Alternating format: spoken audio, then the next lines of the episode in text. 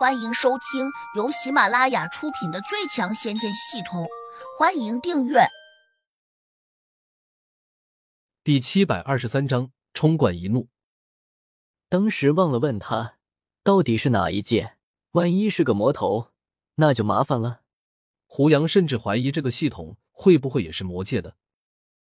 如此一想，心里不免有点紧张，也很想去看那两个被飞燕门擒获的魔头。不过，胡杨提出来时，刘玉兰哼了声，直接就否定了。你只是个小小的入门级地灵，你没资格参与我们中的大事情。胡杨辩解说：“我的功力比入门级地灵要高不少。”胡杨已经说的极尽委婉了，没想到刘玉兰还是轻视的喝道：“年轻人，你的口气不小，你这点功力能入得了我们的法眼？到了我飞燕门。”你最好给我少说点话，不然，若是让其他师叔听见，他们会笑掉大牙的。胡杨冷冷的看他一眼，刘玉兰本来还想继续数落，突然看见他眼中闪现出了一抹令人几乎不敢直视的寒光，心里不免咯噔了一下，刚要出口的话，竟生生的吞了回去。那一刻，一股强大无匹的无形压力，令他似乎张不开嘴。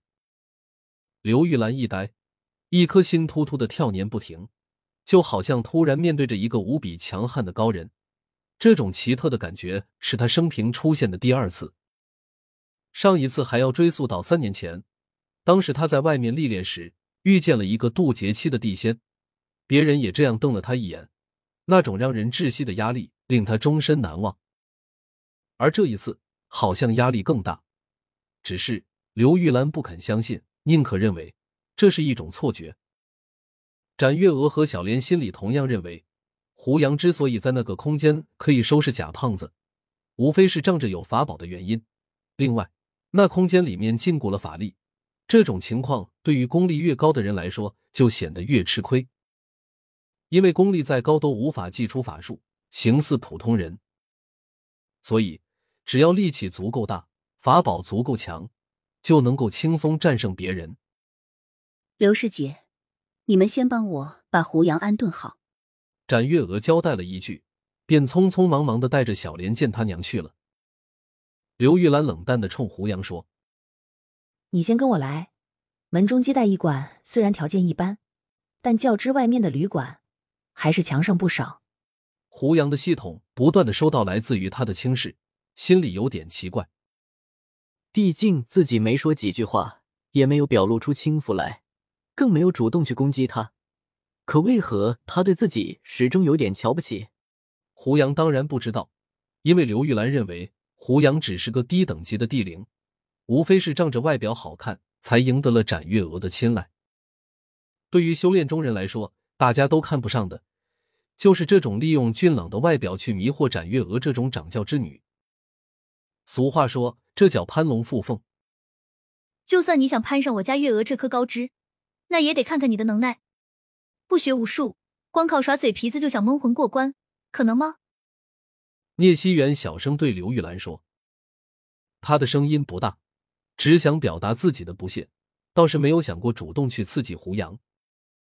他并非出于同情，而是觉得胡杨既然已经讨了展月娥的欢心，万一哪天两人真的成了亲，那胡杨作为掌教的乘龙快婿。在门中的地位远不是他聂熙元能够比拟的。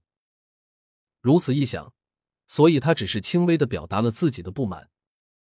刘玉兰的脾气更大，她哼了一声：“是啊，总有癞蛤蟆想吃天鹅肉。我个人觉得，夏胖子虽然胖了点，但好歹是个七级的地灵，这样的级别都快赶上我们几个师叔了，他应该更适合我家月娥。”刘师姐，灵宝门掌教之地鹤连灵山虽然年龄大了点。但人也不错，在我们面前没有架子，还送我们礼物。我觉得月娥如果跟了他，似乎也是个挺好的结局。聂熙元笑道。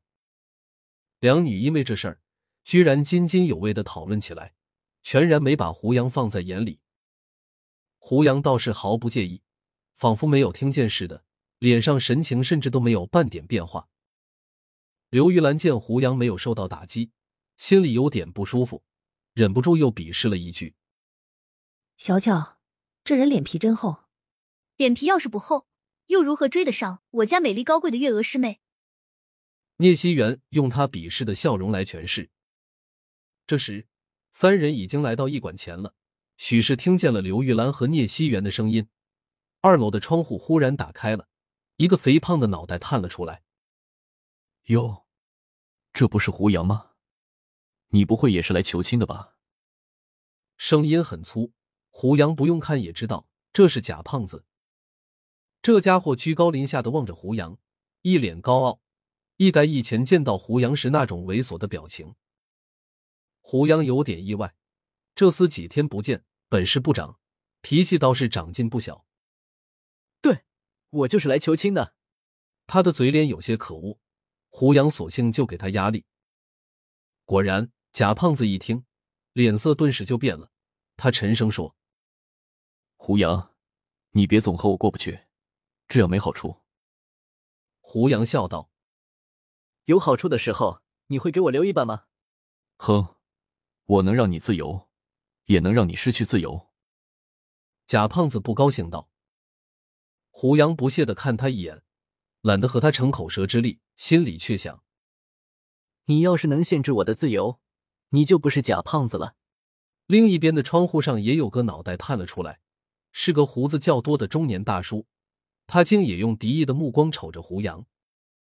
只听得他在念：“这年头好东西都要靠抢啊。”不清楚他在这说什么，直到胡杨听贾胖子喊了他的名字之后，才明白过来，这家伙原来是灵宝门掌教之弟赫连林山，也是来向展月娥提亲的。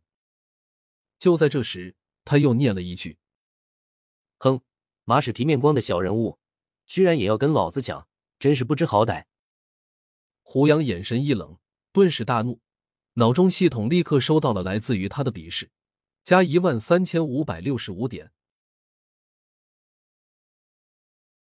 本集已播讲完毕，请订阅专辑，下集精彩继续。